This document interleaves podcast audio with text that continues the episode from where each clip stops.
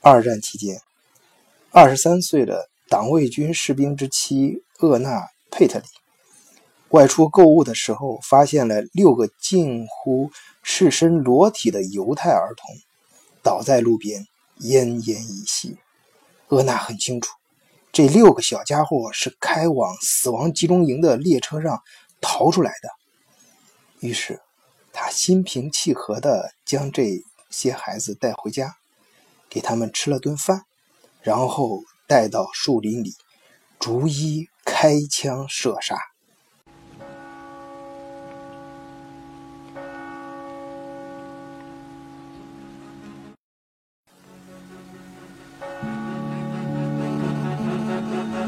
大家好，我是晚醉，欢迎收听德国视角，醉看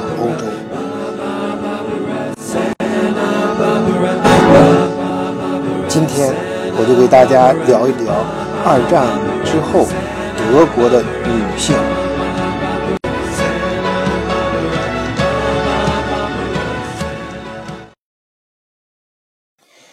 网上对二战之后德国的女性有各种各样的评价，我看大部分都非常极端。今天呢，我们刚开篇不想搞得这么阴沉，嗯，我还是先从。呃，《经理人》杂志的一篇报道谈起。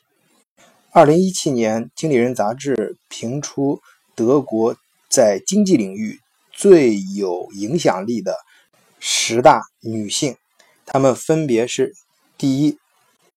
第一名是 Sorry Duberg，她是巴斯福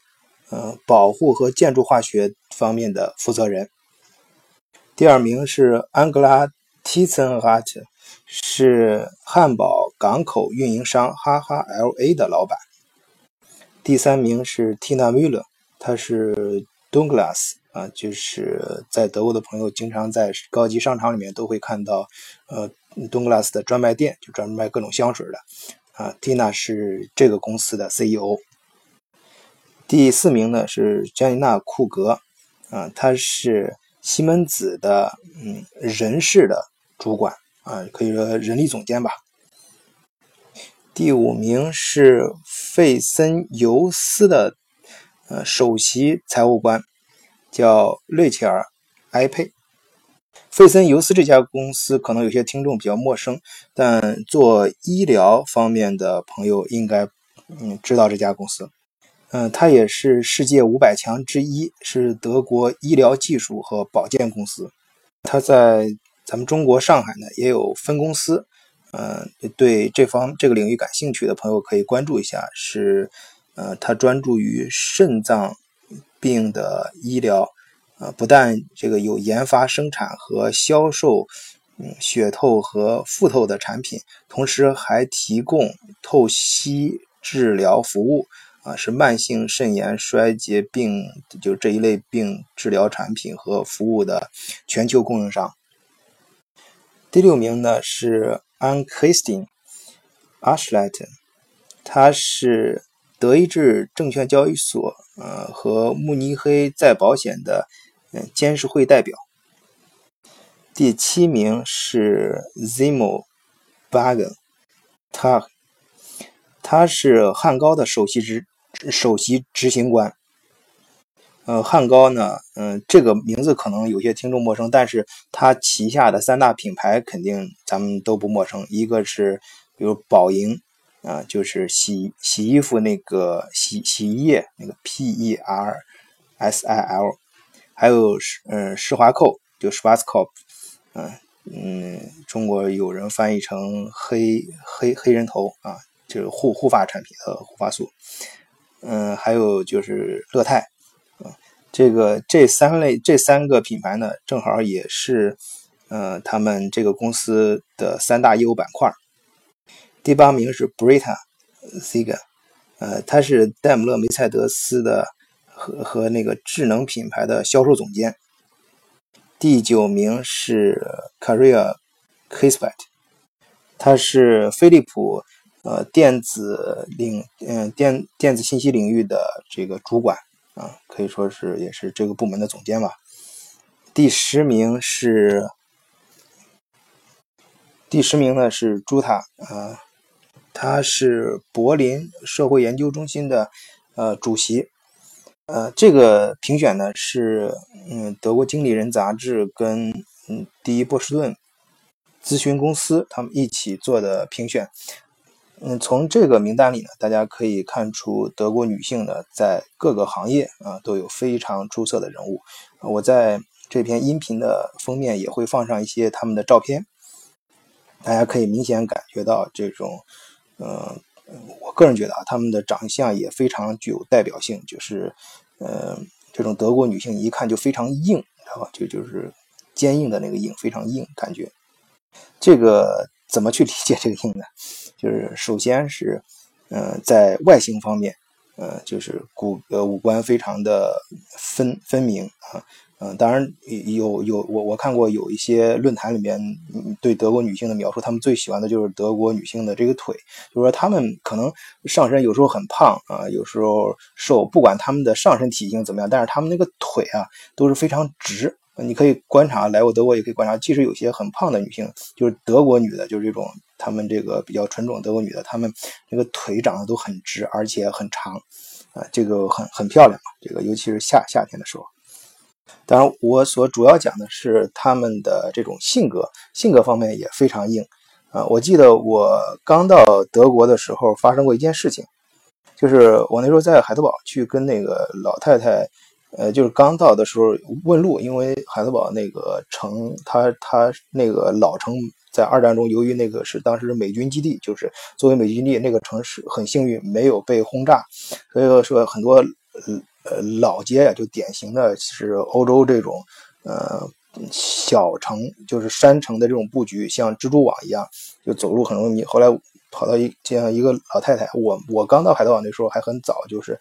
呃，比较早，不是最早的，就是那时候中国人还不是很多，所以一个德国老太太看到我之后，很嗯很热热情，她问我，呃从哪来的？我说德国中国，她然后她就给我比划说她在电视上看到中国是不是还是跟那个她描述的那个样子，就是呃脸朝黄土背朝天在锄地啊，在像是呃在那个。呃，就是就是就是我们给我的印象就是他描述这个社会应该是我们的古代社会，或者至少是解放前就是非常贫穷落后的那个时候。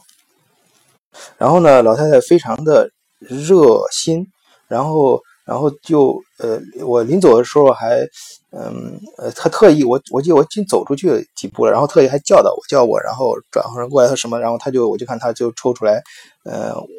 十十欧就一张面值十欧的，然后就给我就说，嗯，反正就是就是意思是，好像那个意思就是救济一下，还看过来太穷了，然后你在这儿上学不容易，反正不管怎么离，不管怎么想吧，应该是出于一个好好心。但同样是这个德国老太太，嗯，也有我们 不太愉快的经历啊。就是我们呃有一次是我的同事，我们一块儿呃就是下楼，那是后后来又过了几年发生的事情。嗯，他上车的时候呢，嗯，就是中国人有时候把那个儿童座椅直接放在第一排。啊，让他小姑娘其实年龄已经有三四岁了，然后就是坐到前面，就是她在闹嘛，就是非要想坐坐在前面，我们就让她坐坐前面吧，然后给她绑好，想着应该没有什么事情。但是当时，当时我们就我我当时不是特别注意，但是我能余光里面感觉到，我现在回忆起来余光里看到楼上好像有一个人一直在看我们。后来那个老太太就在上面邪呼了一声，我们就听上面有人邪呼一声。当我们抬头看的时候，那个窗户是开着的，但是已经没有人了。然后。停了大约有不到一分钟，然后从楼洞里面跑出来一个老老太太，到我们跟前说：“你这是违法的，你这对你的孩子非常的不好。然后你必须把他的儿童座椅放在后面啊，什么什么，还一堆一堆给我们教教教教育了一通，就感觉这这个这个事例让我又看到老太太另外一面，就是德国老太太非常的这种很很严厉，就是那种呃路见。”不平，他必然会一声吼。而且我呃们还前面就是我在其他栏目里面谈到过德国钓鱼的事情，就是德国如果老太太看到小孩在路边钓钓鱼，不是老太太，包括一些老老老人家也是，特别是上点年纪的，他看到一定要问小孩你有没有钓鱼证，就特别给人感觉好像是咱们说的其他方面一些爱管闲事，但实际上你从一个民族从社会角角度来讲，嗯，是非常具有正义感的，就是这种正义感就是非常的硬朗。讲到这里，我就呃不得不又回到我开篇刚刚提的那个呃那那那个小故事，那个呃纳粹士兵他老婆去杀害六个呃非常冷静的，而且是非常具有手段的去杀害六个犹太儿童，呃这种残忍而冷酷，就是他那种呃他那种。手段就是非常有耐心的那种手段，更加烘托了他残忍的一面。呃，这个是复希特勒的《复仇女神》这本书里的一个片段。这这些故事放在一起呢，包括我自己经历的这种，给我的感觉就是在不同的时期，呃，这个德国的女性她都嗯。有的时候会成为历史的一个牺牲品，有的时候会成为某一段历史的很具代表性的这样一个人。往而女性本身呢，可能嗯，她本身并没有什么主观的这种想成为什么人，但是是这个当时的历史，可能就正好碰上让他成为了一个什么样的人。当然，作为个体来说，你可以说，嗯，作为某个人来说，你可以对他进行审判，他当时可以选择不参与。但我们作为宏观的，作为从人群的这个角度去看，嗯，在不同的历史阶段和背景，他有有不同的表现。包括特别是在二战之后，二战之后，嗯，这里我先提到另外一个女，就是德国女性身体上的一个特特点，就是我们。呃，就我我刚到德国时候，还是我的一个室友，他发现了。他告诉我，就是他说你去观察很多德国女性，她的关节非常粗大，关节很粗大，就是那种一看就是那种干活长期间干活的。就大家都知道，德国人家庭里面很很干净啊，他那个家里面的女的就就一定要一尘不染，甚至于什么，甚至于就是男好多德国男性就被迫在卫生间里面上厕所都是。坐在马桶上上厕所的，不是站在那儿尿的，就是，就是为了不会产生其他一些脏的 东西嘛。呃，我想这一点有同学在德国人家里面做过 guest student，或者是在德国家里面作为呃，就是就是那种在人家自己 house 跟他们生活在一起去住的时候，很明显啊，德国人对你的那个卫生的要要求和平常，呃，特别你们共用一个厨房的时候那种苛刻是。呃，是非常苛刻的。呃，我说这一点什么呢？就是说，我对德国其实二战之后啊，这批女性对他们是非常佩服的，就是因为他们那时候就经历了二战。你想，德国本身的很多的男人在战场上已经。死光了，就是不说死亡，就死了很多，剩下的已经非常少了。就是德国本身还缺劳动力，但是二战之后呢，德国也是被打的，呃呃，满可以说是满举国都是像垃圾堆一样的地方。他他是真是那时候赔款也赔不出什么钱，他就只能，呃，也是就是仅仅剩的不多的男人还要派出相当一部分去国外给人家做劳动力。去偿还啊战争作为偿作为偿还战争的一部分，那么就要求很多德国女性啊一边工作，然后一边去抚养子女啊。我我相信听众里面有呃做有些做母亲的特别能感觉到，你一边去抚养子女，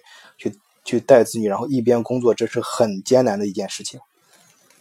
这里面有一个代表，就是施罗德，就是德国上一任总理啊。施罗德，施罗德他的母亲呢，呃，就比较惨，就是在施罗德出生不久，他的父亲就在呃罗马尼亚战死了，